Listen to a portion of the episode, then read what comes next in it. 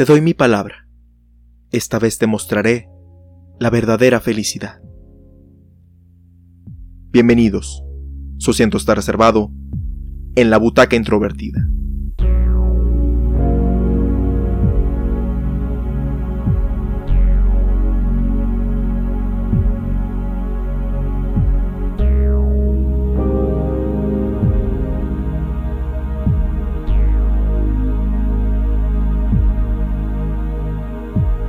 Evangelion 1.11 You are not alone.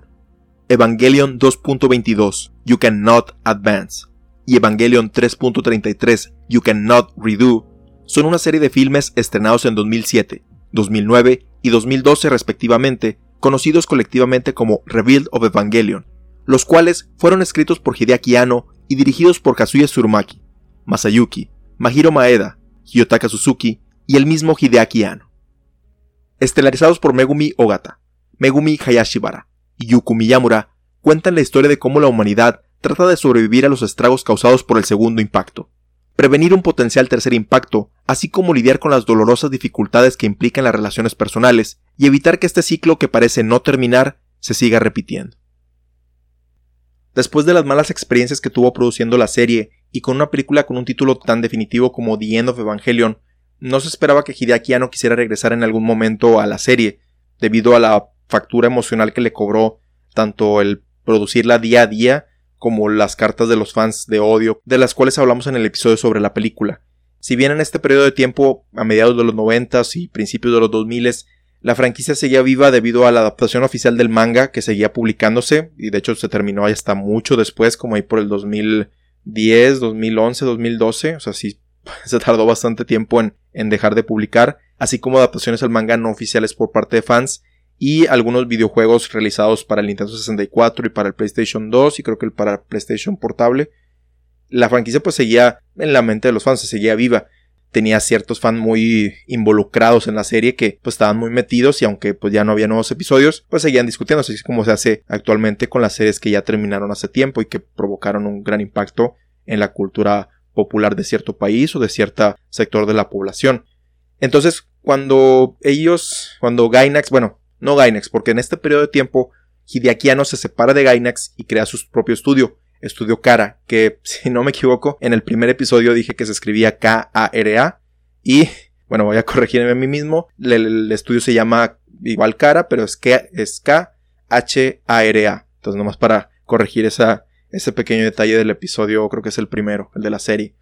Bueno, pero en este episodio, en este periodo de tiempo, perdón, Hideaki Anno se separa de Gainax por algunas diferencias de negocios o diferencias personales y funda este estudio. Y eh, no recuerdo si, si inmediatamente que se funda el estudio se anuncia o si hubo proyectos antes o si hubo proyectos después este, que antes de anunciar lo que, lo que anunció. Este, pero el punto es que muy cercana a esa fecha, él anuncia que va a volver a adaptar Evangelion. En, no, pero no en 25 episodios o 26 episodios como la serie original, sino en una serie de películas que, pues al menos en su primera declaración o en la declaración oficial que puedes encontrar muy fácil, o que puedes encontrar si buscas las películas en, en internet, lo que él dice es que él quería, o que la intención de estas películas es acercar la serie a nuevas audiencias, hacerla más accesible y por otro lado, pues implementar ciertas cosas que él quiso, que le hubiera gustado que salieran en la serie original, pero por cuestiones de presupuesto y por todo lo que se toparon y lo que ya hablamos anteriormente, no se pudo hacer. Entonces, esa era la premisa original. Entonces, pero como quiera, digo, aunque el Evangelion seguía en la mente de muchos fans o, o no estaba muy perdida, sí fue bastante sorpresivo que el creador quisiera volver a la serie, por todo lo que ya hablamos anteriormente.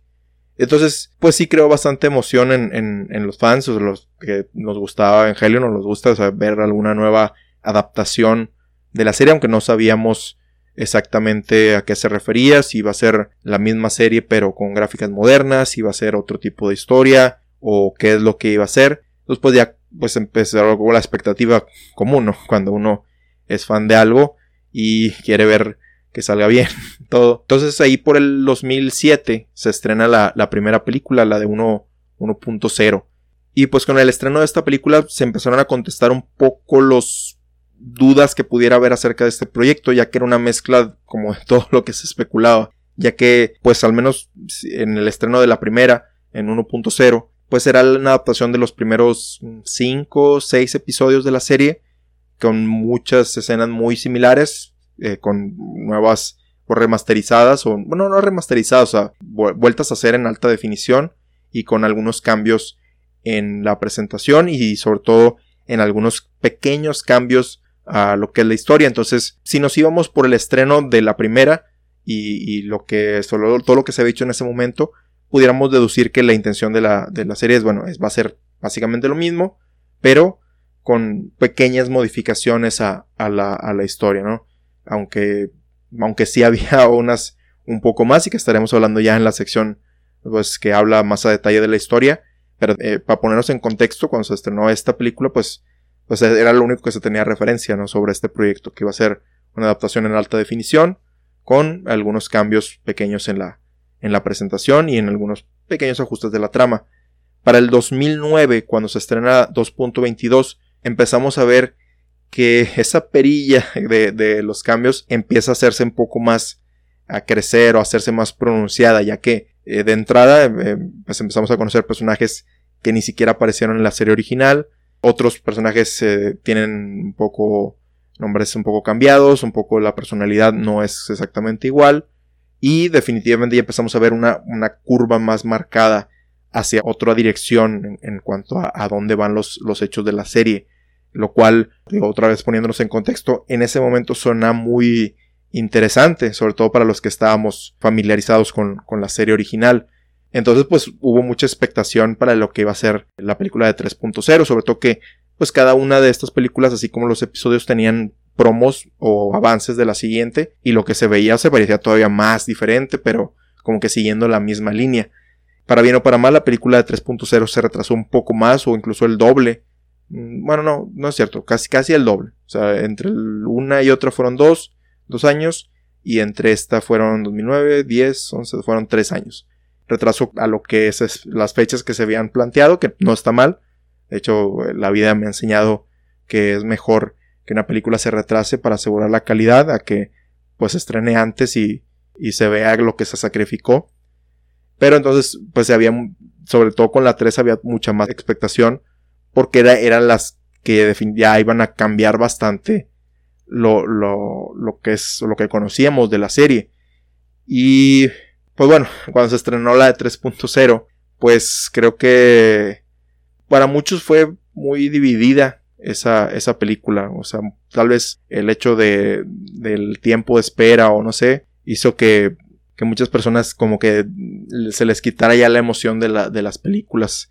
que iban a, a, seguir por ciertas decisiones que, que se tomaron. En, en su momento, pues a mí sí me, o sea, me pareció interesante pues, lo, que, lo que pasaba. Digo, realmente estas películas no las había visto hasta, hasta ahora, hasta por motivos de esta, de este episodio. Este, pero a lo que ponernos en contexto en ese momento, en el 2012, que se estrenó, pues sí, o sea, la, aunque la 2 fue como que la se sintió mejor, sí decía, bueno, o sea, es, pues es parte de, o sea, esto a lo mejor no, no sé, o sea, me gusta que sea diferente, que no sea exactamente lo mismo que ya se vio y que es lo, emocionante de todas estas adaptaciones. Pero sí, en este periodo de tiempo desde que se estrenó hasta la fecha, pues ha sido las personas con las que he hablado o he escuchado mencionar en internet, es, esta es la película que como que les ha roto un poco la esperanza o la, o la emoción que tenían sobre este proyecto. Aunado a que este es un proyecto de cuatro películas a manera que esta pues no es la final y se ha ido retrasando bastante el estreno de, la película número 4 en una combinación de, la, de lo que es la producción y porque el, bueno, no tanto la producción, sino una combinación de pues, la vida personal de, del creador Hideakiano. Como mencionamos, pues una persona que padece de depresión y que en, muchos momentos de su vida es tan debilitante que le impide trabajar o le impide funcionar como, como persona y pues se aísla o se, se, pues se cuida a sí mismo, como cualquiera lo haría, pero esto lo hace rechazar proyectos profesionales, a manera que se combinó pues, el hecho de estas películas y que se le ofreció eh, dirigir la película de Shin Godzilla, que fue la que hablamos hace algunos episodios atrás, y que se fue retrasando por esta eh, depresión o este bajón de depresión que, tuvo, este ataque-ataque o esta etapa tan debilitante que tuvo y que hizo retrasar tanto ese proyecto como estas de la 4. De tal manera que, pues en este episodio, pues no vamos a, todavía no podemos hablar del proyecto completo, pero pues vamos a hablar de las, de las tres películas y cuáles fueron sus pros y sus contras, o al menos de la perspectiva y lo que a mí me parece bien o no que me parezca bien, sino lo interesante que es ver a una persona retomar un proyecto tan personal como es este, ¿no? O sea, Evangelion es una de esas cosas que, si bien todas las, el arte o todo lo creativo, pues de cierta forma refleja las, la visión del mundo de, una persona o, la, o lo que está atravesando en ese momento, siento que Evangelion es uno de los, de sus proyectos de televisión o de animación que más tenían o más tienen de su creador. Incluso como el cómo va evolucionando la serie original se puede hacer un paralelismo al estado mental de él al inicio y al final de la serie. Y pues como mencionamos en, en el episodio sobre la película, sobre cómo canalizó todas esas emociones que sentía sobre la retroalimentación de los fans hacia la película, que no solamente es darle la trama, sino una condenación de, de todas estas, de cómo él ve a, las, a los fans o cómo se comportan, no a todos, sino a los que les interesan cosas que pues no, muy superficiales o que no se expresan con argumentos, sino se expresan con ataques o con ataques personales, ¿no? Entonces, esa es una de las cosas interesantes de, de, de ver de qué, de por qué retomar esta franquicia, ¿no? El, si ya dejarlo ir, ¿no? O sea, y, y que retomar pues lo interesante también es por ver la historia y ver, bueno, ahora qué tiene que decir esta persona sobre el mundo, sobre los fans, sobre el anime en general. Por eso fue tan emocionante todo esto, aunque bueno, ya igual ya me adelanté un poco a cómo se fueron recibiendo. Pero pues este es la, lo que, el, como que el aspecto meta que, que siempre rodea Evangelion y que es interesante o a veces hasta más interesante que, que los hechos de las, de las películas. Pero bueno, sin todavía mencionar algunos spoilers, lo que les puedo decir y lo, que vamos a mencionar algunos aspectos un tanto superficiales o un tanto pues muy por encima para no entrar a detalles de la, de la historia de, de cuáles son lo que llamó la atención sobre estas películas desde su estreno. Recuerdo haber comentado con algunos amigos en ese momento que una de las cosas que más beneficiaba a Evangelion este, eh, pues no remake, sino esta nueva vuelta por el mundo, es en el aspecto visual, en el aspecto de, de la interfase de, de los robots, en, en, cómo funciona el mundo, darle más vida a lo que es la ciudad de, de Tokio 3 y a lo que es NERV. Si bien las gráficas en, el, en la serie original para mí son un estilo que me agrada bastante y a veces se puede arruinar algo bueno si le echas más. Es este, siendo que aquí fue un, un buen acierto que es que si bien a lo mejor pudiera debatirse qué tanto contribuyen a la historia, pero que es un, estilo de, de, decir, ok, nosotros esto es lo que queríamos hacer, pero no, no se pudo, ¿no? O sea, y, y es, es una de las cosas que luego, luego te llaman la atención. No me refiero específicamente a los robots, cómo funcionan, sino a las interfaces, a la, computadora, a las pantallas, a los cronómetros de la batería, a las alertas, o sea, todo eso eh, se mejoró bastante. Y también, como mencionaba, el, hacer más creíble el mundo de, de Tokio 3, ¿no? O sea, cómo funciona los edificios, cómo es que los mecanismos que los hacen subir y bajar los edificios, eh, que ahora hay barreras, que la ciudad, pues acá se nota que más es como una fortaleza todavía más, o sea, porque tiene las, las torretas y los misiles y todo, o sea, pero todo con una, si bien a lo mejor no es realista, es lo suficientemente convincente como para decir, bueno, esto pudiera, si esto existiera, pudiera acercarse a, a ser así, ¿no? El, el tener barreras, el, el, que esta ciudad fue diseñada tanto para, para albergar humanos como para protegerlos a ellos mismos de las amenazas que pudieran y que eventualmente llegan a la serie. Entonces, esa es una de las cosas que, que más llamó la atención de, de mía y de mis amigos en ese, en ese momento. Y aunque en los primeros episodios, sobre todo en los primeros episodios, hay una que otra gente o, se ve el diálogo de, las personas, acá eh, te pasan más, pues no de que manera invasiva, pero sí varias más escenas sobre la vida en, la ciudad, sobre cómo la gente va a trabajar, cómo la gente va a comprar eh, sus víveres, cómo se transporta, o sea que no nada más son los personajes que vemos en la serie, sino que hay un mundo alrededor o que vemos en los albergues ahí de fondo o en la misma escuela de Shinji, o sea, yo había escuchado hasta hace poco que la impresión de alguien sobre que decía, no, pues es que nada más son de que Shinji, Asuka, Rei, Toji, Kesuke y, y Hikari, la representante del grupo. Nada más son ellos van a la escuela, ¿no? Y no, o sea, hay, más alumnos y bueno, poco a poco se van retirando cuando la amenaza se empieza a poner más fuerte. Pero eh, en, esta, en esta película, o sea, se ve que, o sea, la escuela está más, entre comillas, viva, ¿no? O sea, más habitada. O sea, es una de las, de las cosas que benefició estas nuevas tecnologías. El otro aspecto, pues, digo, el aspecto de los robots sí me, me gusta, pues, bueno, me gusta tanto como en la serie original, pero hay ciertas tomas que son hechas en modelos en 3D y no es que no se vean mal, sino que se ven, no se ven tan diferentes. Se ven como,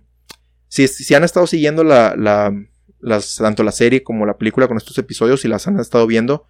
pudieron notar que en la película eh, los Evangelions tenían un tono más, mm, ¿cómo describirlo? En el torso es un poco más cilíndrico, o sea, sí tienen la forma humana, pero es más cilíndrico y alargado en la película comparado con el diseño de la serie que aunque sigue siendo orgánico era un poco más cuadrado, no, sé, es, difícil a lo mejor describirlo con palabras, pero si toman un screenshot o, ven en internet un screenshot de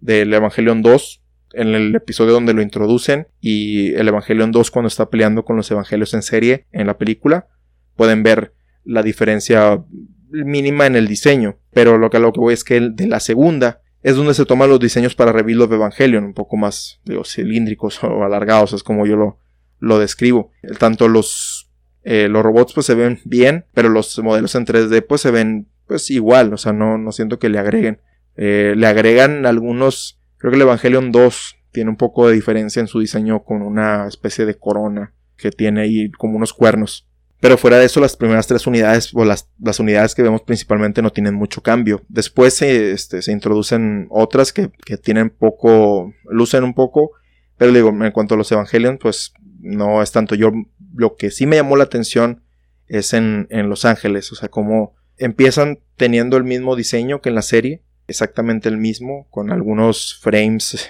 de allí agregados. Ese es el otro aspecto si, comparan algunas animaciones de la serie con la película, con, las películas, sobre todo las que son iguales, este, pueden ver que los movimientos son un poco más fluidos, o sea que es la misma como template del dibujo, pero, pero se hace más, más suave, más suave los movimientos de, uno a otro. Un ejemplo que, que, se me quedó esta vez fue cuando Rey cachetea a Shinji después de hablar mal de su padre, y en la serie es como que tac tac o sea, la mano va así como de un frame a, como en tres frames, digamos, por poner un nombre. Digo, no los he contado, pero de que tac, tac, tac, de su, hacia su cara. Y acá es más, o sea, más continuo el movimiento. Digo, es, un pequeño detalle, pero sí lo podemos ver que, fue algo que se le agregó a la, a la serie, un poco más de, de, de presupuesto a eso. Pero bueno, a lo que iba es que Los Ángeles son los que más se beneficiaron de este nuevo presupuesto de esta nueva producción, ya que aunque empiezan iguales, sobre todo el primero, empiezan mal, lo más que se empiezan iguales, perdón, pero con mejor animación o con animación más fluida, conforme va avanzando, cada uno empieza a, a tener nuevas habilidades o las mismas habilidades que tenía, pero reflejadas de cierta manera. El ejemplo más marcado, en, sobre todo en la primera película, es el ángel que es como un prisma, Ramiel, si no me equivoco. El, pues era nada más, en la serie nada más un prisma que del centro tenía tanto un, su núcleo como un cañón que disparaba, ¿no? A cierta distancia. Y acá, en 1.0, tiene los mismos poderes, pero su forma cambia y se adapta conforme a cómo lo están atacando y qué tanta potencia le influye a este cañón, de manera que no solamente es un prisma como un, como un rombo en, en tercera dimensión, sino como un cristal que va cambiando y se va se va haciendo más defensivo o más ofensivo dependiendo de lo que le, le vayan haciendo, lo que lo hace muy atractivo, de por sí era uno de los ángeles que más llamaba la atención, digo, que tenía un diseño muy eh, precisamente porque tenía un diseño muy peculiar y en esta pues le dan un, toque más como de amor, ¿no? Y esas son las cosas que pues le resaltan a la serie. En general, creo que la diferencia más marcada entre una y otra, entre la serie, entre la serie de películas, pero la diferencia más marcada con la serie original es que esta se enfoca un poco más en lo que es la acción, un poco más en las, en las peleas entre los ángeles y los evangelions, que en las reflexiones sobre las interacciones humanas que se tenían en la serie original, que si bien en parte fueron planeadas y en parte fueron respuesta al presupuesto limitado, que se fue haciendo más limitado como avanzaba, pues a mí eso es lo, lo que más me llamaba la atención en la serie original. Y acá, aunque pues las peleas se ven bastante bien y se ven, son muy estimulantes visualmente verlas, siento que, que no le aportan tanto sustancia, ¿no? A la, a la, a la serie, o a, o a lo que uno uno le gusta tal vez, digo, no es porque sean diferentes, sino, como les menciono, gran parte de lo que a mí me gusta de Evangelion, sí son las peleas, y sí son los robots, y sí son la, la UX o la, la, la interfaz y todo, pero es más las reflexiones sobre, sobre quién soy, sobre mis relaciones con, con los padres, con los superiores, con la pareja o con las potenciales parejas, con el sexo opuesto, con los ah, amigos del sexo propio de la persona. O sea, todo eso es lo que se me hace más interesante y que siento que en esas películas, sobre todo al principio, se empieza a dejar, no al principio, en realidad es como el tono en general, se empieza a dejar un poco más de lado. Que, bueno, también a lo mejor uno puede decir que esperaba, ¿no? O sea, el, objetivo principal de estas adaptaciones es que fueran pues más accesibles a, la, a las personas y que más accesible que explosiones y peleas, que esos son universalmente aceptadas, ¿no? ¿no? importa qué lenguaje utilices o qué lenguaje hables o qué lengua hables, sino, o sea, tú puedes entender cuando alguien se está peleando y cuando las cosas están explotando y lo que, lo que implica cada una de ellas, ¿no? Y no es por decir que no tenga nada interesante estas películas, pero,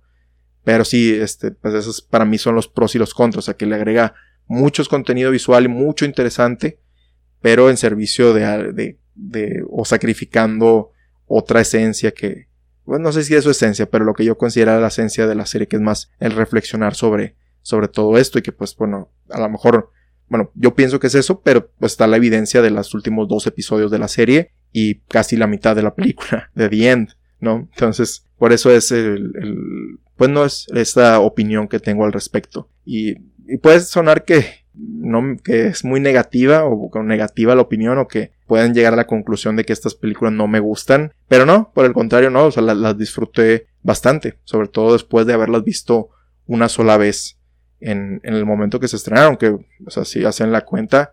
pues la que más se estrenó hace ya 12 años y la menos se estrenó hace 7 años. Ya tiene bastante que se estrenaron y luego fue la, la única vez. Y paralelamente, al igual que la serie original la vi en una computadora con mala calidad. Entonces, para no romper la tradición de experimentar por primera vez Evangelion mediante este, recursos no tan de alta definición o de alta tecnología como lo demandaban en ese momento. Pero bueno, entonces, en términos generales, pues recomiendo estas películas antes de, de pasar los spoilers. Pues sí y no. O sea, sí las, sí las recomiendo, pero en mi caso particular creo que se aprecian más después de haber visto la serie completa y la película. Aunque por otro lado, cuando las estaba viendo, me quedé pensando en lo que decía Hideaki sobre acercar esto a las nuevas generaciones. Entonces me gustaría, no más solo por esa razón, me gustaría escuchar la opinión de alguien que no haya visto ni la serie ni la, ni la película y que solamente haya visto estas eh, de Reveal of Evangelion. O sea, cuál es su perspectiva de la serie o cuál es su, su opinión. Igual también es, eh, no es tan justo porque todavía falta otra película y de cierta forma ahora la serie original se ha vuelto más accesible que antes. O sea, una de las cosas por las que mucha gente o alguna gente pudiera haber estado más familiarizadas con estas de Rebuild es que por mucho tiempo fueron la manera más barata y más accesible de obtener algo de Evangelion porque la serie pues si seguía si se seguía vendiendo en DVD o en Blu-ray, se vendía por precios muy elevados. Pero ahora que ya está en Netflix, pues ya es incluso mucho más accesible que, estas tres películas. Entonces, a lo mejor no es justo pedirle a alguien que sacrifique, que invierta ¿no? en, en, esto nomás por un experimento mío, pero si alguien de los que está escuchando este, este podcast y, ha seguido los episodios, aunque sin haber visto la serie, este, pues, ni la película de The End of Evangelion, quisiera aventársela, de ver nada más la reveal y darme su opinión. Estamos abiertos a, a los, en los canales de contacto que mencionaremos al final de este episodio. Entonces, pues la recomendación sí es de cierta forma positiva, pero en mi caso particular y fuera del experimento social que mencionaba, sí siento que se aprecian mejor o más después de haber visto la serie original. Entonces, ese es, al menos esa es mi opinión personal.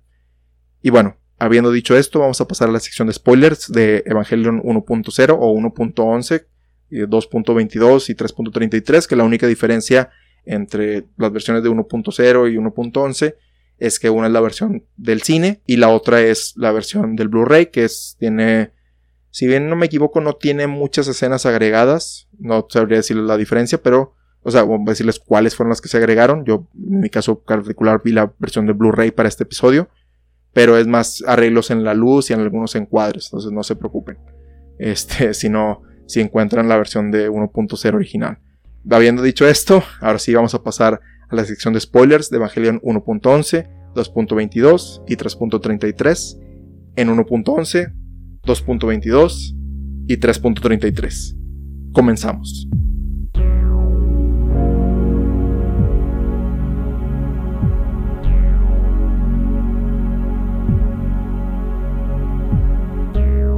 Para darle un poco de orden a esta parte del podcast, vamos a hablar de cada película individualmente, empezando por 1.11. Como mencionamos, la primera película es mucho la historia como tal en la serie, o sea, empieza con Shinji llegando a la ciudad, integrándose en él con el primer ataque y él subiéndose al evangelio, ¿no? Si viste la serie, pues sí es emocionante verlo con mejor calidad, pero a la vez puede ser resultar de cierta forma aburrido empezar a ver lo mismo.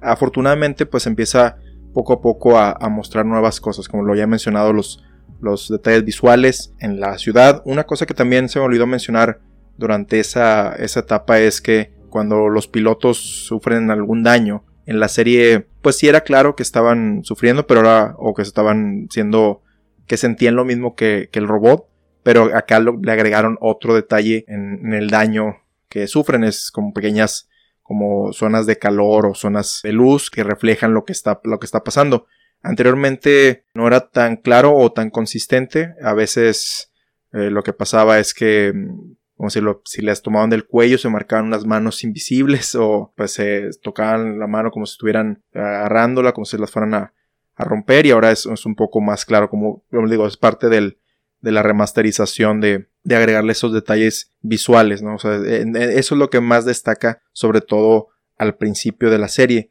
Si nos vamos por, por los episodios, esto cubre como del 1 al 5 o del 1 al 6, pero ya cuando se llega a la, a la segundo o al segundo, lo que es el contenido del segundo episodio, es donde pudiera haber muchos más cambios, que pues son para bien, tal vez como, como parte de una película, darle un poco de agilidad,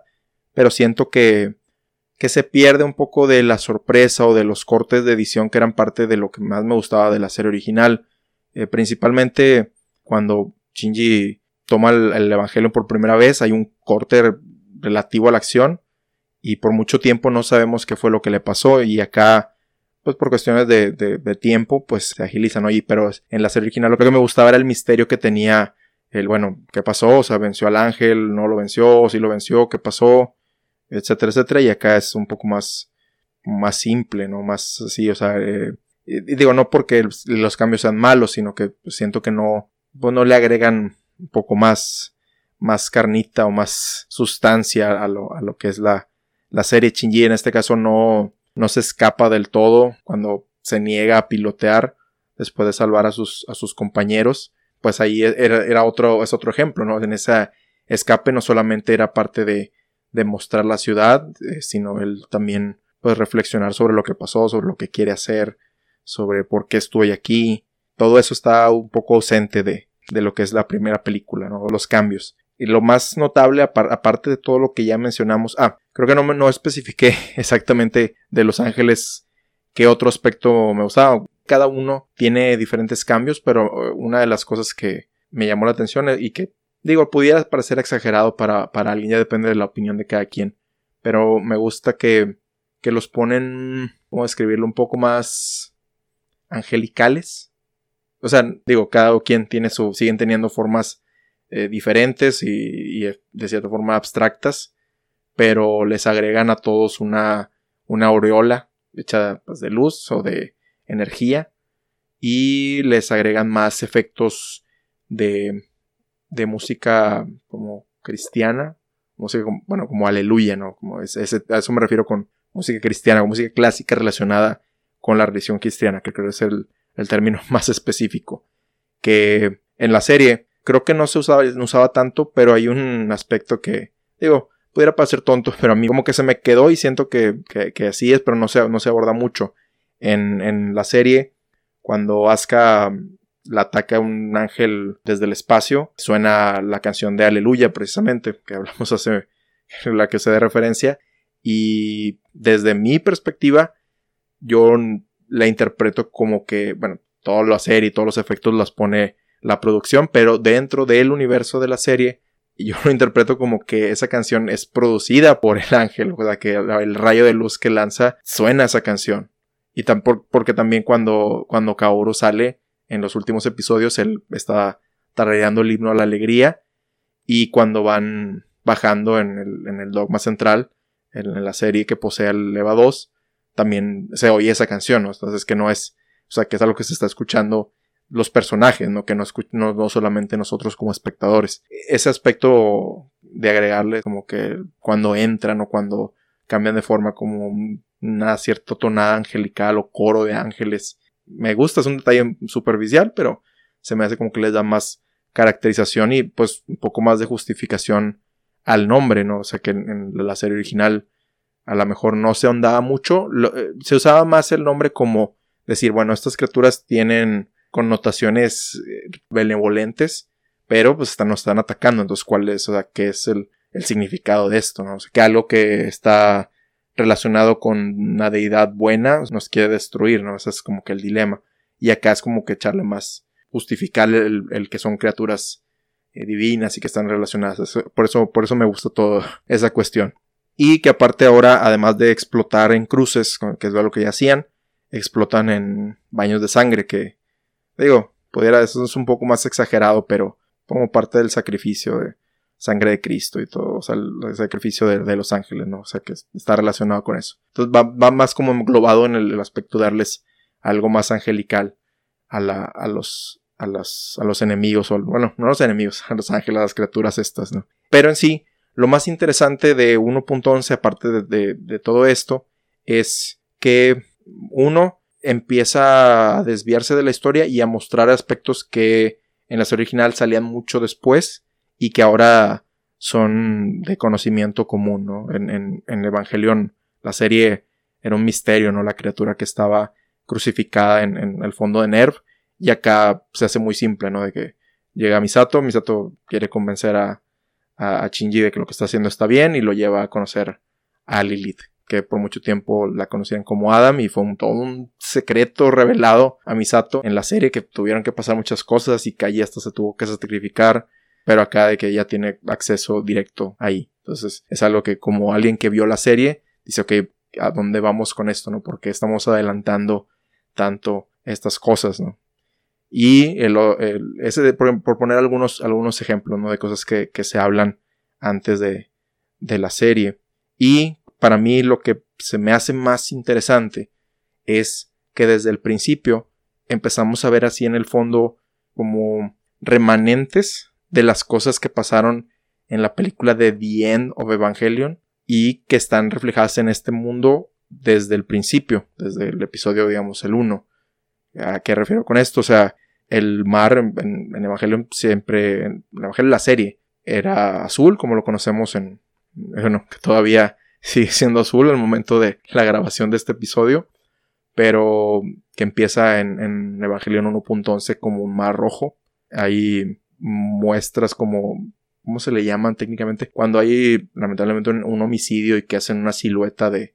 de la persona fallecida. Bueno, hay, hay ese tipo de, de, dibujos en el suelo eh, reflejando la posición que tenían los evangelios en serie en, en The End of Evangelion. Eh, la luna está pintada como, como sangró Rey Lilith en la película. O sea, hay cosas que indican que todo eso sí pasó y que como que se volvió a empezar, ¿no? Como que es un, literalmente es un remake de, la serie, una, un reboot o una, una segunda oportunidad de, de, que las cosas salgan bien. Si bien en el final de The End of Evangelion, pues es una mezcla entre esperanza, ya que Shinji pues quiere, a pesar de todo el sufrimiento, volver, pero cuando vuelve termina haciendo lo que le hace Asuka al final de la película, o, o teniendo esa, esa escena que queda un poco mucho pesimista, pues esta es como una segunda oportunidad y, literalmente, eh, no, no sé, creo que es en la segunda, pero Kaoru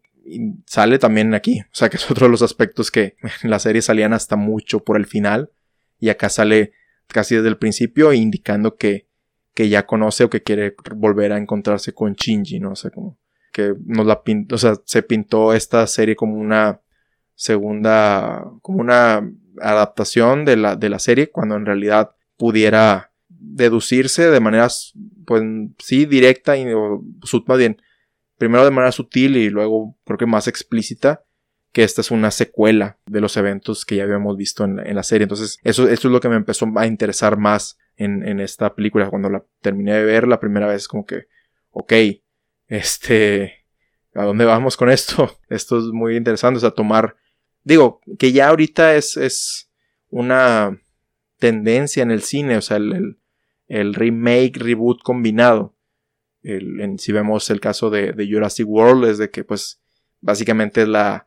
misma película, pero con diferentes cosas o diferentes elementos, pero que los eventos que pasaron en, Jurassic Park, pues sí pasaron.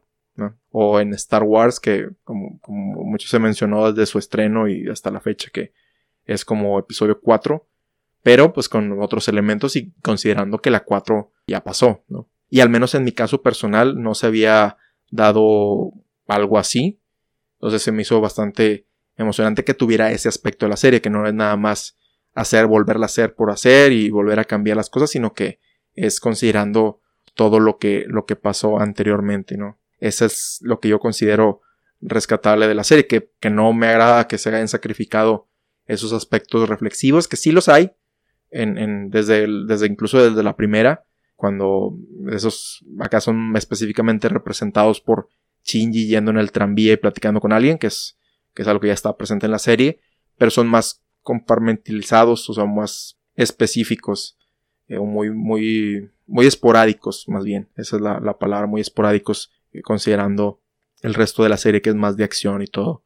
Pero bueno, en ese caso es como que la balanza queda poco nivelada, donde se sacrificaron unas cosas por introducir otras que narrativamente pues eran eh, eh, son más interesantes, ¿no? Entonces, a la primera por eso no, o sea, no me quedé así decepcionado ni nada por el estilo, sino motivado para ver lo que pasaba precisamente por el enfoque de una remake secuela, de qué es lo que iba a pasar a continuación en Evangelion. Y entonces eso da pie a 2.22, donde desde el principio empezamos a, ver ya los cambios, ¿no? O sea, específicamente, o de los cambios más notables es Asuka, que es cambios superficiales y un poco más a detalle con su personaje. De ella empezamos a ver que ella pues tiene un rango más alto en la organización, que es algo que no se hablaba mucho, que digo que no es tan importante, pero es un dato medio extraño en la serie donde ella explica que ya pasó la universidad, pero tiene que estar en la secundaria o en la preparatoria con ellos, pero siguen siendo del mismo nivel y acá pues lo tratan de justificar de que ella pues ya aunque tiene la misma edad que Shinji y que Rei, ella pues ya es capitana y ya pasó la universidad y no tiene que vuelve ahí a la escuela o estudia con ellos más por por parte del, protocolo, ¿no? pero ella exige respeto y todo eso, que va con, con los con la personalidad de ella, de siempre ser, de sentirse superior para suplir ciertas cosas o ciertas eh, inseguridades que ella, ella tenía en su personaje original. Sin embargo, aquí, aparte de que en vez de ser Asuka Langley Sorryu, es Asuka Langley Chikinami, pero bueno, eh, ella sí sigue teniendo esas inseguridades de no depender de otros, de, de ser ella misma, de, de siempre luchar por, porque sufrió bastante como que para esta serie no, no están tan pronunciados o tan no atendidos o no tan resueltos como en la, como en la serie. O sea, como que ella, pues poco a poco los, lo es, ella es un poco más inteligente emocionalmente. O sea, está más eh, al pendiente de sus, de sus emociones, aunque bueno, por ser una, una mujer de 14 años, pues obviamente tiene sus, sus estados, no por ser mujer, sino por su edad, tiene pues sus etapas donde, donde dudan, todos los que estuvimos, fuimos adolescentes, tenemos esas inseguridades de, de qué vamos a hacer o de qué somos y los cambios corporales que estamos teniendo, pero así como la reflejan aquí, ella es más inteligente emocionalmente, donde se, si se pasa de la raya, se, se atrapa ella misma o si se empieza a sentir muy sola, se empieza a, a hablar ella misma o a darse como palmadas ella misma para seguir adelante o a hablar con otros, o sea, hablar con, con Shinji de que en, la escena que en, la serie original es donde ella pues no queda claro si, si queda sonámbula, pero quedan acostados en la misma cama y hay una connotación ahí medio rara. Acá es un poco más madura en donde ella va con él porque pues para hablar de, de algo que ella está sintiendo, no, no precisamente por él, pero de, de sus inseguridades, ¿no? En lugar de nada más gritarle y de insultarlo. Entonces es un cambio muy notable en, en el personaje. Y eh, también hablando de, de, cambios en el personaje, eh, aquí empezamos a ver como Rey Ayanami, que pues su característica principal a lo largo de la serie fue ser muy reservada, muy callada, empieza a tener, se empieza a abrir un poco más en la serie, un poco más con, con los personajes. Si bien ese también había un tema, una sección en la serie, acá es más pronunciado, o sea, más, más notable. Los, los personajes lo notan incluso más. Ella empieza a hablar más, empieza a interesarse por Shinji, por acercar al, acercarlo con su padre, por no quedarse callada, ser más asertiva. Todo eso que, que se refleja mucho en la escena, pues la infame escena del elevador, ¿no? Que aquí, siguiendo en parte con los cambios, se hace mucho más corta, que como le digo, para mí, es escena muy impactante por el tiempo que en pantalla sin animación que tuvo originalmente, que pues es una combinación de decisión artística con presupuesto, pero acá por, por cuestiones de la película dura mucho menos, pero en el, en el aspecto, otra vez, son, son balanzas, ¿no? O sea, acá en las películas nuevas, o sea, ahí vemos el, reflejo del, del, cambio de la personalidad de Rey, donde ella pues empieza a tener esa cosa, confrontación con Azuka y, y es más rápida de lo que eran los original, que es, el, es el balance, o sea, pero siento que funciona de diferente manera. En la serie te tenía mucho más tiempo en, en reaccionar porque ella era más reservada o más insegura de, de, de, de hacerlo, ¿no? Y acá, aunque les digo, siento que me impactó más la escena original por ese periodo de tiempo o esa pausa incómoda, acá siento que, aunque digo, prefiero la otra, sí va no contradice lo que va diciendo la película, ya que pues ella responde más rápido porque tiene más seguridad en sí misma, o sea, no, no se queda callada, o sea, eso de no soy una muñeca se refleja todavía más aquí, ya que aparte que le dice a, Asuka lo que piensa, reacciona y no se deja cachetear por ella cuando empieza a perder un poco los estribos, ¿no? Y en general, esa es una de las cosas que empezamos a ver en la mitad de esta película, como la relación de Shinji y Rei y Asuka va, no románticamente, pero va cambiando la dinámica. Una de las cosas que, era de la serie y que no, nunca se pudo ver o, justificar es que hay una escena al, principio con el episodio 5 donde Rei y Gendo, el papá de Shinji, empiezan a platicar y ambos están sonriendo y más felices de lo que se ve en otras escenas. Y aunque hay unas, hay otras partes donde ellos, entre ellos dos tienen una plática, siempre es en, un tono muy, muy seco, muy serio. Y acá tenemos la oportunidad de verlos cenar y ver, platicar un poco más, pues ser más, una conversación más normal, ¿no? sobre todo por el estado de, de Rey y cómo él, pues, la atiende porque le recuerda a, a, su, a su esposa fallecida, la mamá de Shinji, de la cual, pues, como sabemos tanto en la serie como en la película, pues es parte un clon de ella y por eso la, la cuida tanto y la tiene de su protegida, ¿no? Pero algo que, que estuve escuchando en estos días y que no había considerado es el que desde la serie original y en esta, en esta, en la película es un poco más marcado, como el, el tanto Gendo como Ritsuko y la organización de NERV tratan de acercar a Shinji y a Rei. No sé si de manera romántica, pero acercarlo de, o sea, que, que se, que se involucren más entre ellos. Que digo, es algo que no había considerado en la serie, o sea, porque, o, no había considerado que fuera intencional, con, esa, con ese propósito, o sea, tanto en la serie como en la película, pues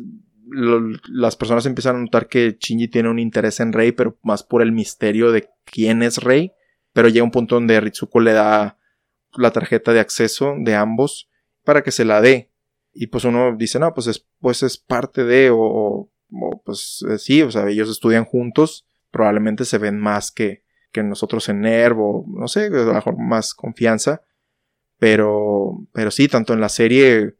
como en acá se hace la implicación de que, de que quieren que se involucren un poco más allá de ser solamente compañeros pilotos y que pues digo, en la serie no deriva en, mucho, pero en la película la verdad es que pues influye bastante, o sea, sobre todo con, con los eventos del final, ya que durante los eventos del final como lo que deriva a, al final, el que Shinji se acerque a Rey, o sea, los toma es muy profundo, ¿no? O sea, empiezan a, tanto en, en, ambos, ¿no? pero sobre todo en Rey, que empieza a, como les digo, a querer acercar al, padre hijo, a, a, cocinar para ellos, a, a hablar con, con Asuka mejor, a, ser otra persona literalmente, ¿no? Y eso, pues, causa que, que los dos estén involucrados más. Digo, no, no quiero decir a que sentimentalmente, aunque bueno, sí, puede ser por, lo de cómo termina la película, de cómo eh, Shinji está tan, tan emocionalmente involucrado con ella que sacrifica prácticamente todo por, por salvarla de, de, cuando se la come el, el ángel al final de la, de la película y que es como cierra esto, que es, o sea, que pero que no solamente es, o sea, que sí es, para entre ellos dos es algo, pues que quieren estar juntos, pero para Gendo eso, para Nervo, lo que sea, tiene su plan de que causar ese tercer impacto, ¿no? De, controlado por parte de, del Evangelion 1 y de lo que es Rey con, con Lilith, ¿no? Que es parte de lo que ya se había visto en, en las películas anteriores. Pero sí, eso es algo que no, no me había puesto a pensar y hasta que lo escuché y sobre todo que en esta película se retoma ese, esa perspectiva o, o, se le da más importancia a esa perspectiva, empecé a considerar que sí, o sea, que eso fue intencional, que no fue nada más de que darle la, o sea, algo práctico de dar una carta de autenticación, sino pues la parte del plan maquiavélico del, del padre del año, Gendo Ikari, ¿no? Y pues sí, o sea, parte de la serie, o sea, es, es, plantear un, también un escenario más, más positivo, que hasta por ahí, por la mitad de la película, se empieza a notar de que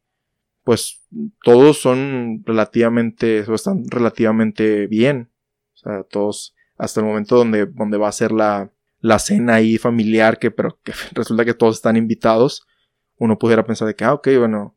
tal vez esto, esto es la parte de accesibilidad de, que quería Hideaki ¿no? O sea, darle un final o una historia más tradicional, o sea, sin que pudiera ser menos interesante, pero más feliz a, sus, a sus personajes, ¿no? O sea, darle una, una conclusión por fin sin sacrificar tanto ni nada que le digo, a lo mejor no es tan temáticamente interesante, pero pues como mencioné, eso está a la mitad de la película, ¿sabes? Cuando llega ahí el, la catástrofe con el Evangelion 3 y que pues, se tiene que interrumpir todo y a partir de, ese momento todo se empieza a ir hacia abajo, ¿no? Me, me pareció interesante hablando de eso del, Evangelion 3 que Asuka fuera la, elegida, o sea, el no elegir a Touji, que bueno, de cierta forma, pues se tomó, como varios de los episodios deja de salir Touji, como que se pierde un poco ahí de la relación que tienen de amistad con Shinji, que pudiera haber sido más significativa si hubiera estado más involucrado en, los episodios previos a ello. Pero sí, sí me, pregunto por qué. No, ven, me pregunto por qué no, no se siguió con Toji. Pero analizando lo que es esta película, pues sí, sí me dio sentido que fuera Asuka, sobre todo lo que mencionaba hace un momento. Como Asuka es un poco más inteligente emocionalmente, aunque obviamente tiene sus, ahí sus caídas o sus, detalles o sus inseguridades, como todos los seres humanos. ella, por lo mismo, se conecta un poco más con Shinji. De hecho, esta película incluso eh, hace más específico el, que ella esté interesada un poco más románticamente con él, aunque digo, como todas las películas tienen, apresuran ese tipo de cosas por el tiempo. Siento que aún con eso están más conectados acá como personas eh, que en la serie, ya que, como les mencionaba, pues aunque sí le grita y todo, o sea, llega un punto donde es más civilizada y habla con él, pues de, de o sea, se sincera con él, que es una de las cosas que, que a uno pues lo conectan con, con los otros, ¿no? El empezar a compartir sus deseos e inseguridades, eso hace que, que pues rompamos esa, esa barrera, o sea, que nos impide o sea, hacer amistades, hacer relaciones, etcétera, etcétera. Y aun con el tiempo apresurado de la película, o sea, siendo que están más involucrados, lo que hace que sea significativo que, que, que Asuka sea la que está ahora en el Evangelion 3, ¿no? Y, y pues se vuelve, se vuelve, a dar el mismo caso, donde el papá de Shinji lo traiciona y no, le, no lo pasan, no pasan en esta película, que fue lo que, lo que experimentó Asuka al momento de, de que fue pues violentamente atacada, ¿no? Dentro del Evangelion 3 hasta que, o sea, más, y más fuerte esta película es un poco más violenta, ya que pues toma en la serie, si no me recuerdo, toma con la mano y la aplasta y acá creo que lo toma el Evangelion 1 con la boca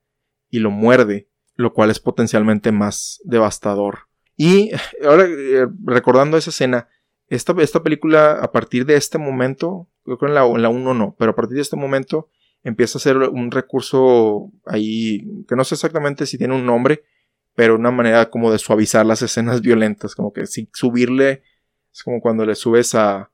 en las configuraciones de la imagen, le subes al tinte de una forma y le subes al contraste de otra, o el brillo a o el brillo le bajas para nivelar, pero a lo que voy es, es algo que el utilizar canciones pues relativamente inocentes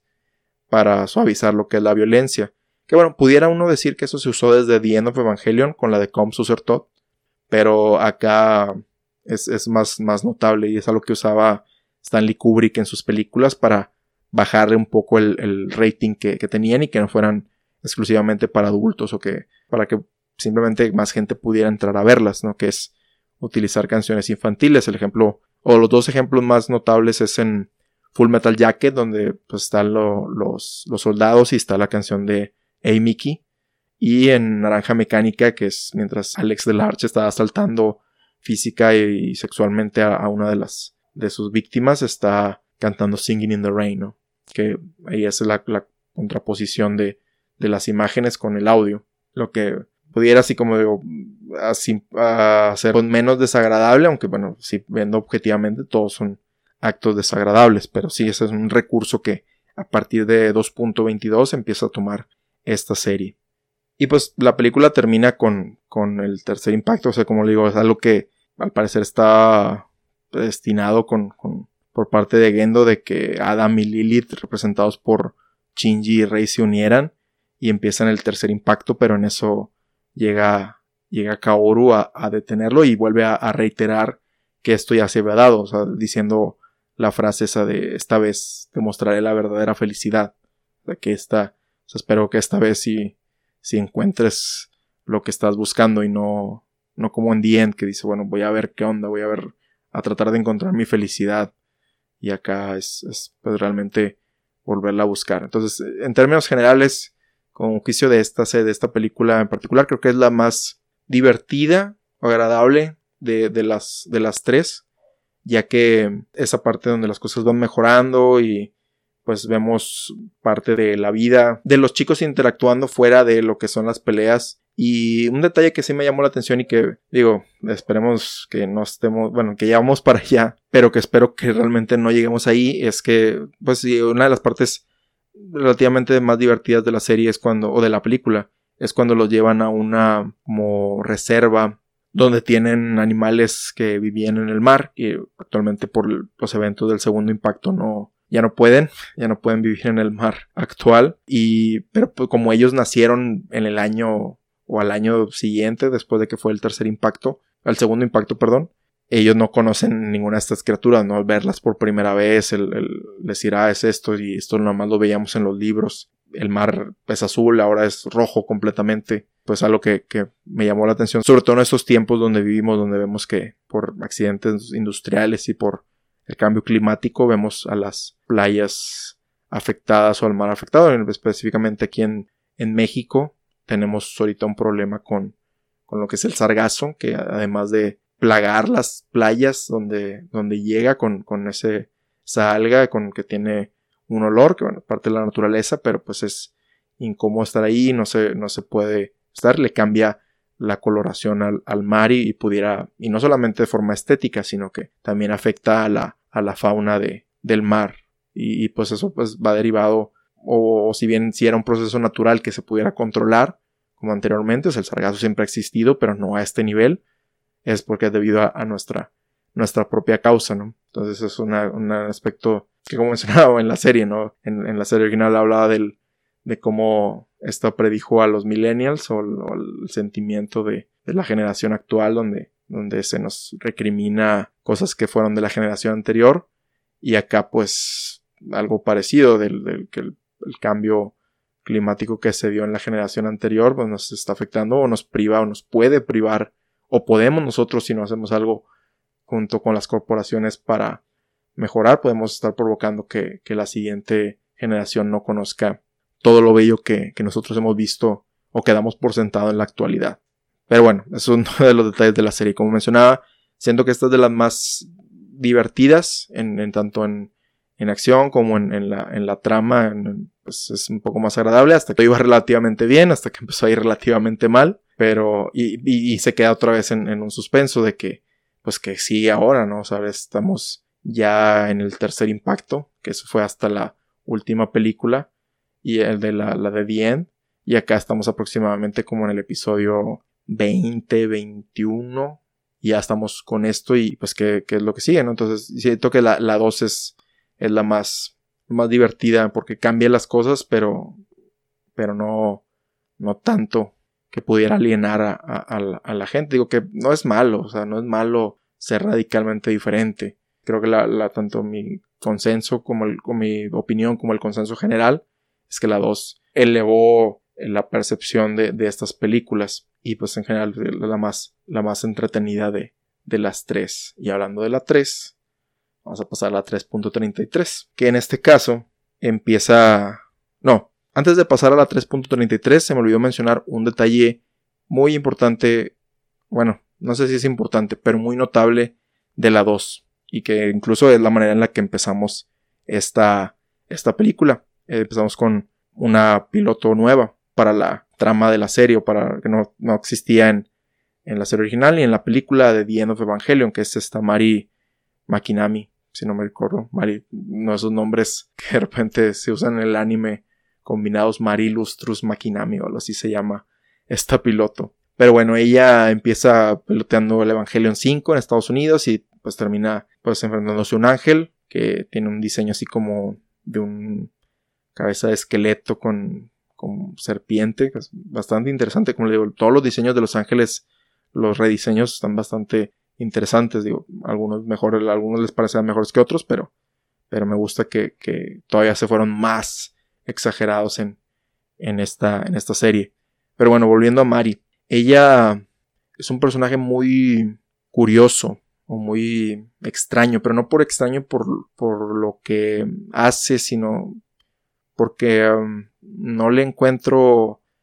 algún beneficio a la trama o una justificación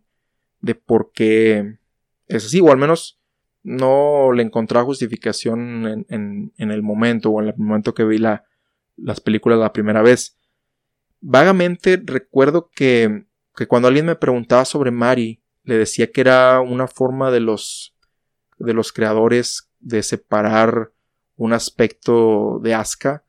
para enfocarse en lo que ellos querían explorar de Asuka por separado. Y en este caso es mucho lo, la sexualidad como propia, ¿no? O sea, o la sexualidad que le pueden influir. O sea, ya es más que habla más de su cuerpo, más de hacer poses sugestivas o lo que ya hablamos del fanservice. Que si bien Asuka a lo mejor no lo hacía tanto, o sea, sí hablaba sobre sobre crecer o cómo su cuerpo estaba cambiando cosas así, pues, cuestión de ser adulto en la serie, ¿no? Entonces, eso es lo que yo me acuerdo de haber justificado o haber hablado sobre por qué habían puesto a Mari, ¿no? Y hasta la fecha, pues en esta vez no me dio tanto esa impresión, aunque bueno, sí, sí sigue, sigo manteniendo algunas cosas así.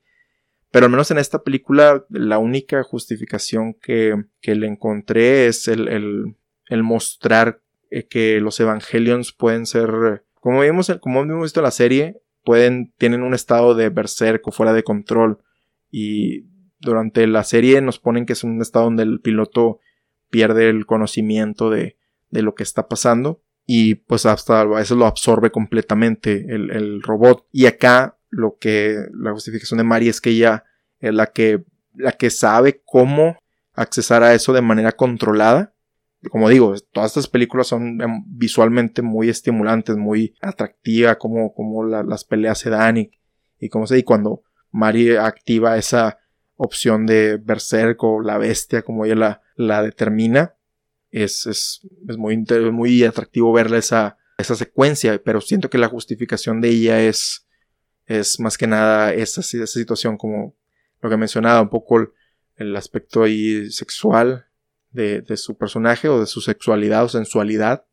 más, más bien, y el, y el introducir este concepto dentro de los mitos de, la, de estas películas. Pero hasta ahí, o sea, hasta ahí es donde he, encontrado la, la cuestión de, de Mari, al menos en esta, en esta película de 2.22, que pues es de esas cosas que a veces pasan en el, en el marketing de una película donde se utiliza ciertos personajes o sobre todo cuando hay personajes nuevos para pues causar pues, la, pregunta de que bueno, qué van a hacer o quiénes son y resultan ser personajes que no pues no tienen tanta inferencia en la trama o que no aportan mucho al respecto, ¿no? Digo, no porque sea un mal personaje como tal, o sea, tiene un, pues, un buen diseño de personaje, su, o sea, en cuanto a su diseño de personaje como tal, o sea, si es distinta a las otras, no es tan marcado el, el diseño, si te de contraste como en, Rey y Asuka, de que Rey tiene el pelo azul y los ojos rojos y Asuka es lo contrario para, para hacer como la, como la dicotomía entre ellas. O sea, no hay como que ella sea una combinación de, de ambas o algo por el estilo, pero pues definitivamente sí la, sí es, pues no sé si es icónico su diseño porque pues eso ya lo determina el tiempo, pero sí es, sí, sí llama la atención y, y ya es de las que usa diferentes trajes en, durante esta película al menos. Entonces, mis opiniones sobre Mari son como que pues está bien, pero no, no es, no es alguien con quien me, con quien me encariñe o con, no cariñe, sino que lo tenga presente como el resto de los personajes, incluso Shinji que es el, creo que es el, tal vez el diseño más X de todos los personajes, creo que es el, por todo lo que más que ha pasado, tanto bueno como malo, se me hace incluso más memorable, digo, al final de cuentas el protagonista. Pero sí, esa Mari para mí ahorita es. No es. Pues es un poco X fuera de, de todo esto. Pero bueno, ahora sí. Evangelio en 3.33. A pesar de que en la primera mitad del podcast pudiera haber dado la impresión de que esta película no me gustaba o, o fue decepcionante, al menos esta segunda vez que la vi, creo que me pareció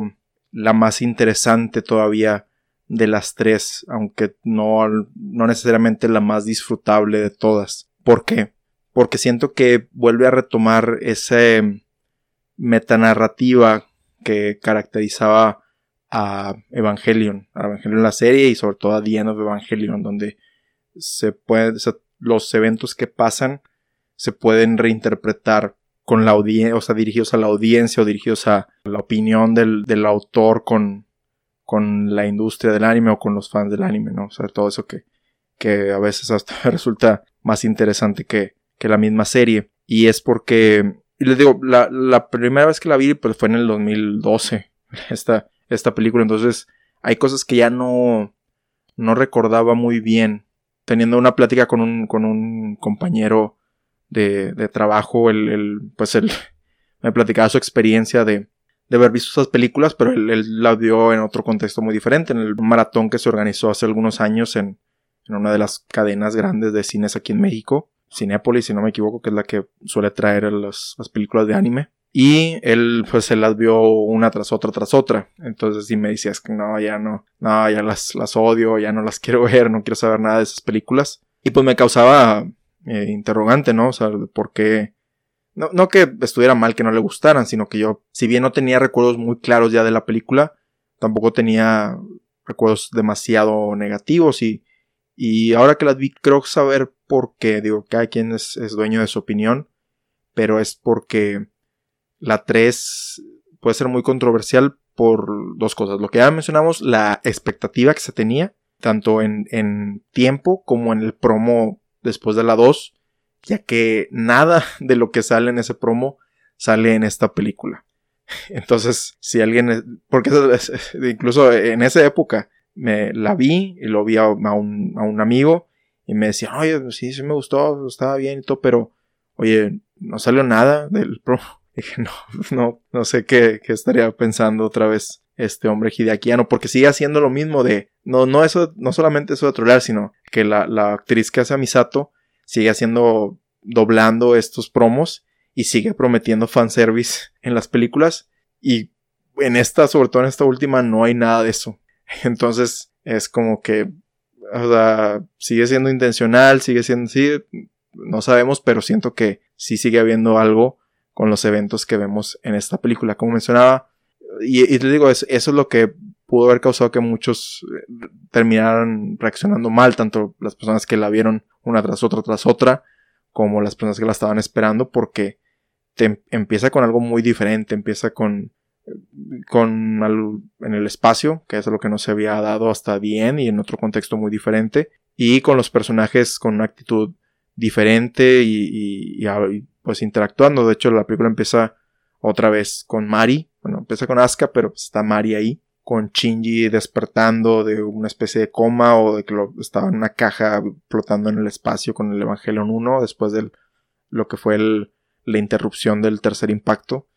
en la, en la 2. Y pues luego te empieza a soltar muchas cosas, que es el futuro, o sea, pasó, pasaron cinco años, ha pasado un número considerable de años entre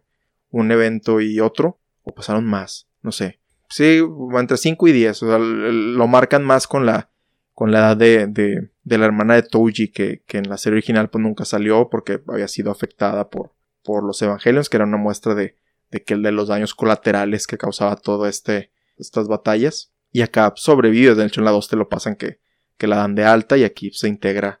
al grupo de Misato y Misato está con otra actitud muy diferente, o sea que en, la serie estaba muy el pendiente de Shinji y aquí es que le, pues, lo, lo, ignora hasta, hasta donde puede y ese como que empieza a ser el tema de la película, como que ese es el, como que eso fue lo que me llamó la atención, que siento que esta película tiene un tema, o sea, no más, más que nada más la pura acción, que es el, el, el que la vida la vida sigue sin, sin ti. O sea, que la vida no, por más importante que te creas, por más vital que te sientas para otra persona o para una organización, si no estás o, por alguna razón te, te ausentas o, o, no, la vida sigue sin ti. Shinji se sentía vital o se sigue sintiendo vital de que es el piloto del Evangelion 1. Sigue diciendo que puedo ayudar, que puedo hacer y, y, lo ignoran. O sea, bueno, lo ignoran en este caso porque gracias a él se cometió, o sea, hubo una catástrofe, pero, o sea, eso fue lo, primero que, que, se me dio, o sea, es como una combinación de las dos cosas, que la vida sigue sin ti y cuando cometes un, un error grave, ¿no? no cualquier error, algo que, que, que impacta la vida de, de, alguien más de manera negativa, es normal que, que no inicialmente o permanentemente no quiera saber nada de ti. O sea que cuando cometes un acto egoísta tienes que vivir con las consecuencias, tanto el resentimiento de algunos como la indiferencia de otros, que es como empieza tal cual la película. Y el título, eh, como creo que no habíamos hablado mucho de esos subtítulos en, la, en las otras películas. La, primera es You Are Not Alone, que es un poco más positivo, que es de que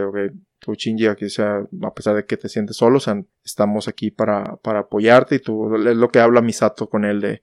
de que no te estás sacrificando tú nada más, estamos todos aquí, y si pasa algo malo, pues todos, todos nos vamos al demonio. Entonces ese es como que el, significado de, de You're Not Alone. La segunda de You Cannot Advance, You Cannot Advance, que se va más el, un poco más agridulce, un poco más negativo, ya que pues hace referencia a que las cosas pues empiezan a mejorar, pero se estancan o se, se arruinan por, por, las, por las tragedias que, que rodean a todos estos personajes. Y en esta de You Cannot Redo es eso, ¿no? El, el que a veces cometemos un error tan grave que, que los impactos, impactos, eh, se sienten o no pueden ser revertidos tan fácilmente o, del todo. Y que, y que tenemos que pues seguir adelante. A lo mejor no podemos volverlo a, a reparar. Pero pues hay que seguir adelante. Y eso es en varias partes de la, de la cinta, tanto al principio como los intentos desesperados de, de Shinji por, por arreglar lo que hizo, el, rescatar a Rey, el volver a, arreglar la, tierra que por su acto pues que él consideraba valiente pues, pues fue más egoísta y se llevó de encuentro a, mucha gente. Y es, el tema alrededor de toda la cinta. Que te digo fue lo que, lo que más me llamó la, atención de esto el como que más, más conectado con ello más esta sigue teniendo, como digo, los, los detalles visuales, pero sí, sí, tiene ese otro tono más oscuro, o más pesimista, o más realista, o más que impacta al, al, al, personaje principal. Creo que en esta es cuando se retoman más los aspectos reflexivos que caracterizaban a, a la serie. Y por eso me llamó la atención. Y que, y que también, pero no todo es así negativo. O sea, también hay, hay momentos que van, van complementando ese tema de, de el aceptar los errores, ¿no? Que uno es volver a empezar, o sea, empezar, pues ya con esto ya haces lo que puedes, el disculparte o el tratar de arreglarlo y si no se puede, pues ni hablar y hay que seguir con otra cosa. Y es cuando, es cuando se encuentra Kaoru y empieza como que, o sea, su relación de amistad o sentimental o de, apreciarse como seres humanos o como románticamente, dependiendo la perspectiva de cada quien. Pero el encontrar algo, algo nuevo, algo nuevo que hacer, como la música, el, que es lo que empieza a levantar los espíritus de, de Shinji y también por, porque tanto por querer arreglar las cosas como por querer retomar su vida, ¿no? Entonces esa es, esa es la razón por la que terminé, creo siendo que esta, tal vez, no sé si decirle mi favorita, pero la más, todavía más interesante de las tres, porque las, como mencionaba, y los otros aspectos eran como el potencial de, de lo que podía pasar. Y acá es más como de esta misma película. Tiene su propio. su propia temática y. y va, va, conectada con ello. Y, como mencionaba, también la. La metanarrativa de. de, de Hideaki con. con la opinión sobre los fans, ¿no? Y como mencionaba, no me acordaba de muchos aspectos. Pero uno que sí se me quedó mucho es cuando Asuka le, reclama a Shinji o, reacciona pues violentamente por lo que por lo que hizo, pero, o sea, recalcan mucho de que tanto ella como, o sea, todos los, que pilotean Evangelion no pueden crecer, o sea, o no sé, se estancan con su desarrollo, sea, que se quedan exactamente igual que hace 14 años. Em, no me acuerdo si es el periodo exactamente de la, de la serie, eh, entre la serie y de, la, de las películas, sí, a ver, es el 2007, es un poco más. Pero a lo que voy es, es que siento que simboliza el, el, que como fans a veces uno quiere que los personajes se queden exactamente como lo recordamos o que se queden de la misma manera, que no, que you cannot advance, ¿no? Se queden exactamente igual que, que, que nuestra memoria, nuestra nostalgia cuando, o incluso también puede aplicar a las personas, que nosotros tenemos un recuerdo de, de alguien con el que convivimos en la secundaria, que convivimos en la, en la primaria, la prepa, y cuando nos reencontramos con él o ella, esperamos que esos recuerdos coincidan con la persona que, que es actualmente, y pues no siempre es así, las personas crecen y cambian y todo, y no continúan así, igual pues los personajes, bueno, son ficticios y, se hacen todo lo que les dice los creadores, lo que empieza, es como ese, ese no sé si hubo algún tipo de retroalimentación entre la 2 y la 3 que, que provocara esto, de que los cambios que se hicieron fueran demasiados y no sé qué. Y, y es la forma de responder, de que, o sea, cuando, usualmente cuando alguien le dice algo a Shinji, muchas veces es dirigido directamente a la audiencia, ¿no? Entonces es como Asuka directamente diciendo, o sea, maldito seas. yo quería crecer y quisiera hacer otra cosa de mi vida, pero sigo estancada aquí piloteando Evangelion y siendo una, con un cuerpo de una niña de de 14 años cuando ya debería, o sea, ya tengo 24, 25, 20 años, ¿no? sé, mucho más grande. O sea, ya lo que quería hacer, quería, pues, Asuka tenía o tiene esa ambición de ser más grande, o sea, de crecer para, para que no la vean inferior, que no la vean como una niña, y que por todo esto, bueno, justificaban la serie por, por pilotear Evangelion y de manera meta con las expectativas de los fans no poder crecer. Es un elemento que siempre me ha hecho muy interesante de, de la serie, ¿no? Son una de las cosas que más me gustan de, incluso de la, de la misma película, de The End of Evangelion. Entonces, pues sí, o sea, esta película es, tiene todo eso y aparte eh, es muy clara en, en, decirte que todo lo que conocías de Evangelion, o sea, ya tienes que, para este punto de la, de la serie de películas, ya tienes que dejarlo atrás. Y se me hizo muy notable de que cuando Shinji regresa a Nerv, que está destruido, pasa más o menos por el mismo camino con el que llegó, tanto en, el, en lo que transporta los carros como las plataformas a las que llega para, para el Evangelion 1, la plataforma del Evangelion 1 que ya pues, no está, y todo está destruido y todo está lleno de sangre, o sea, ya, ya no existe, ¿no? O sea, todo, deja todas esas preconcepciones atrás, porque esto ya, ya es otra, otra historia muy, muy diferente, ¿no? Pero también me hace pensar por qué, por qué retomar esta, esta narrativa, ¿no? O sea, digo, no, no estoy consciente de, de la experiencia, estoy suponiendo que probablemente hubo otra vez ese tipo de interacciones negativas entre los fans y Hideaki pero el por qué retomar toda esta, esta cuestión eh, ahora, ¿no? O sea, si, si tanto pesar le tuvo el crear la serie porque por volverse a involucrar. Y digo, no nomás desde la 3, o sea, no, no me refiero específicamente a la 3, sino porque volver a, a, esta, a esta franquicia si esto lamentablemente sigue pasando y sigue siendo. Digo, como mencionamos, un proyecto muy personal de, de, de, esta, de este, de Ano. Entonces tampoco lo culpo por, por querer retomarlo. Pero sí, a veces me pregunto por, por qué, por qué volvió, por qué volvió a sacar estas películas. Que si bien pues han aportado cosas a los, a los mitos o a las interpretaciones de la serie, sí me pregunto a veces por qué, o sea, sobre todo esta vez, principalmente porque las vi, por qué volver, por qué arriesgarse a, a blanco de todo esto, ¿no? ¿Por qué no, no empezar otro proyecto nuevo o, algo diferente, ¿no? Que bueno, eventualmente lo hizo, o sea, siendo la de Chingotzilla. Pero sí es algo que, que me estuve cavilando estos días, o sea, sobre qué tanto vale la pena el retomar tus proyectos viejos, ¿no? Sobre todo que, y, y cuándo determinar que algo ya se acabó, ¿no? O sea, cuándo, cuando dar por terminado, que es algo que eh, de manera más popular se le critica a, a George Lucas, tanto con, con, con, sus, con su reveal, como puede decir, reveal de Star Wars, con los episodios 1, 2 y 3, así como, como todos los cambios que periódicamente le hace a sus cintas originales, ¿no? O sea, cuándo es que tu obra es perfecta o cuando está terminada algo que, que, que, a veces tenemos que aprender a dejar ir por, por nuestra propia paz mental o por nuestra propia... Por, por, querer crecer, por crecer a hacer otras cosas nuevas, ¿no? Si nos quedamos estancados con, con el mismo proyecto siempre, pues no vamos a, a crecer literalmente porque no estamos haciendo algo nuevo, no estamos haciendo algo o, sea, o si estamos, estamos haciendo algo nuevo dentro de ese, ese contexto, pero no nos está haciendo felices. Digo, ahorita no, no, no soy él, no tengo el contexto de cómo se siente, digo, probablemente por algo la sigue haciendo y por algo se anunció ya la fecha de la próxima película y hay avances de la nueva película 3.0 más 1.0 o 4.0 como le decimos para, para no batallar pero sí, o sea, el, el, cuál sería la, la, experiencia de o la perspectiva de él de, de todo esto, el, el por qué seguir, por qué seguir insistiendo con, con esta serie. Digo, por lo mencionado, o sea, por un lado es, es algo muy personal, es algo muy asociado con su persona, es algo que probablemente pues sigue amando a los personajes. Y por otro, pues, que tanto vale de, que te sigan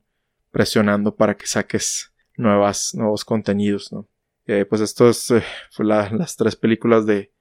de Rebuild of Evangelion. Digo, eh, no sé si dar un, O sea, es difícil dar un juicio cuando está algo incompleto, pero Pero sí, o sea, ya la última, aunque es la más, puede ser la más controversial, creo que es la más interesante precisamente por eso, porque empieza a retomar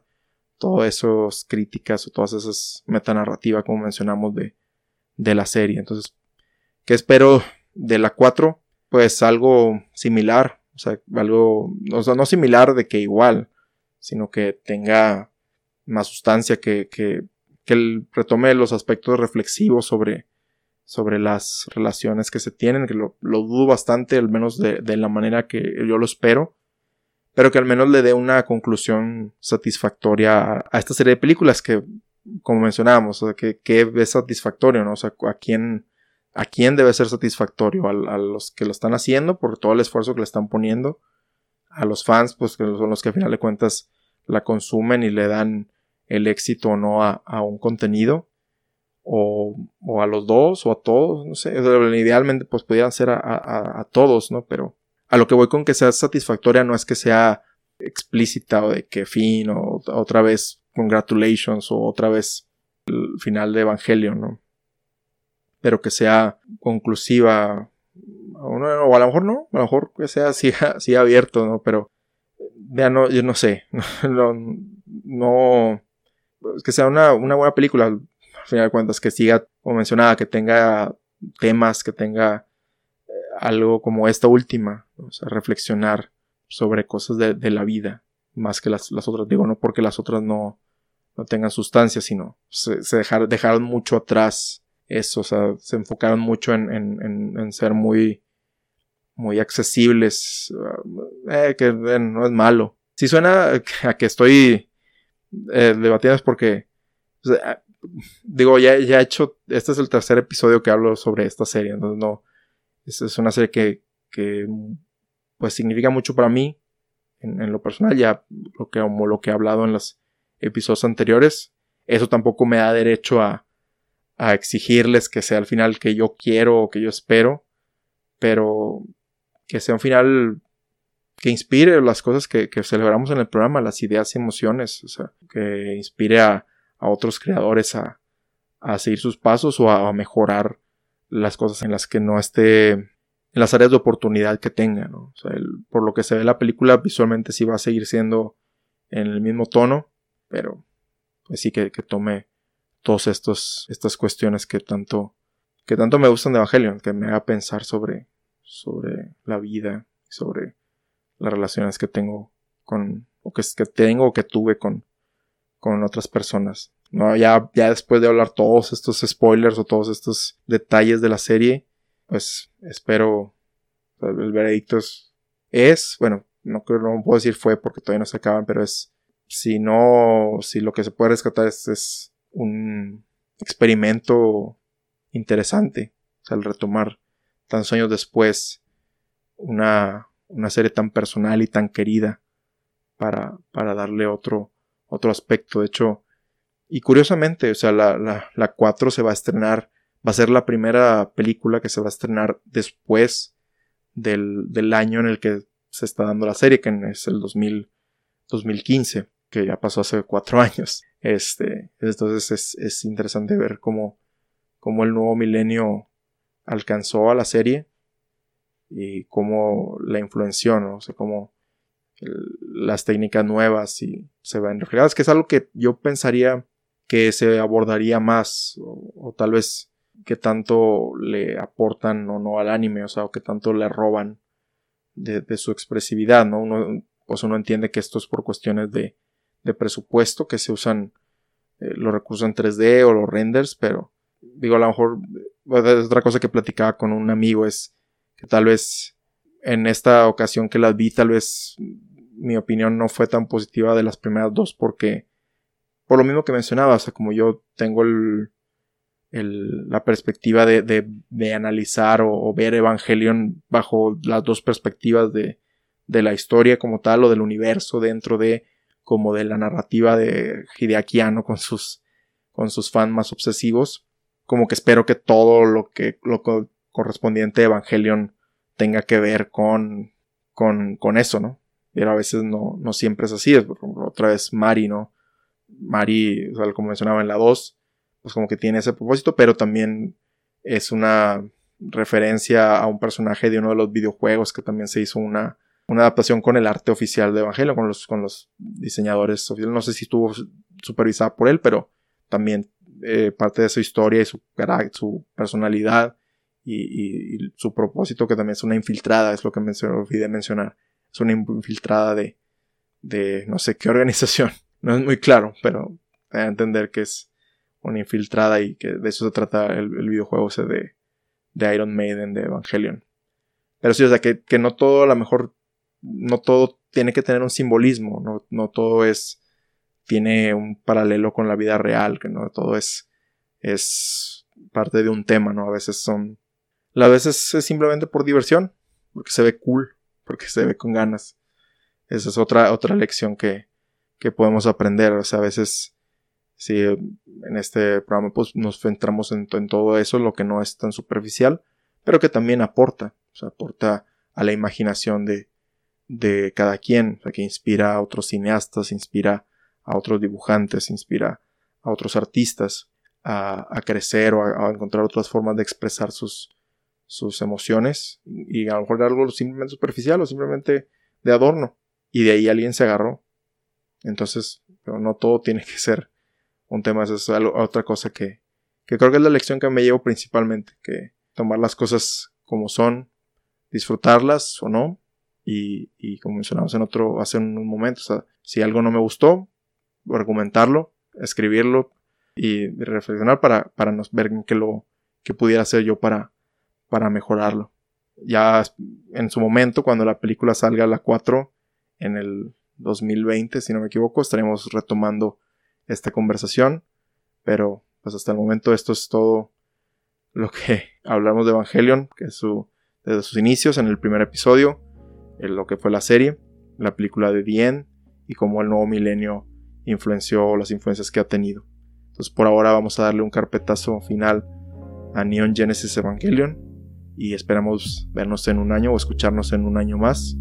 para hablar de 4.0.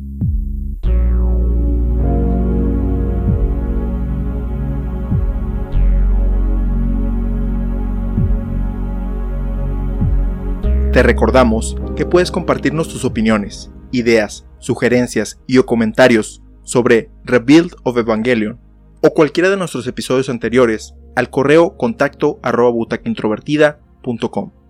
Puedes escuchar todos los episodios en butacaintrovertida.com, Spotify, Apple Podcasts, Google Podcasts, Stitcher, Tuning, entre otros, así como tener notificaciones de cuando se publican, suscribiéndote a nuestro RSS o en las redes sociales oficiales facebook.com diagonal introvertida e instagram.com diagonal introvertida.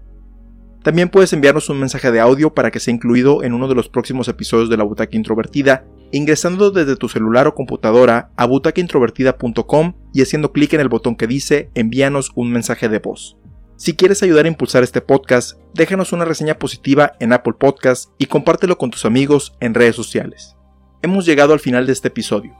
Te esperamos en la próxima función, donde ya tienes tu asiento reservado en la butaca introvertida.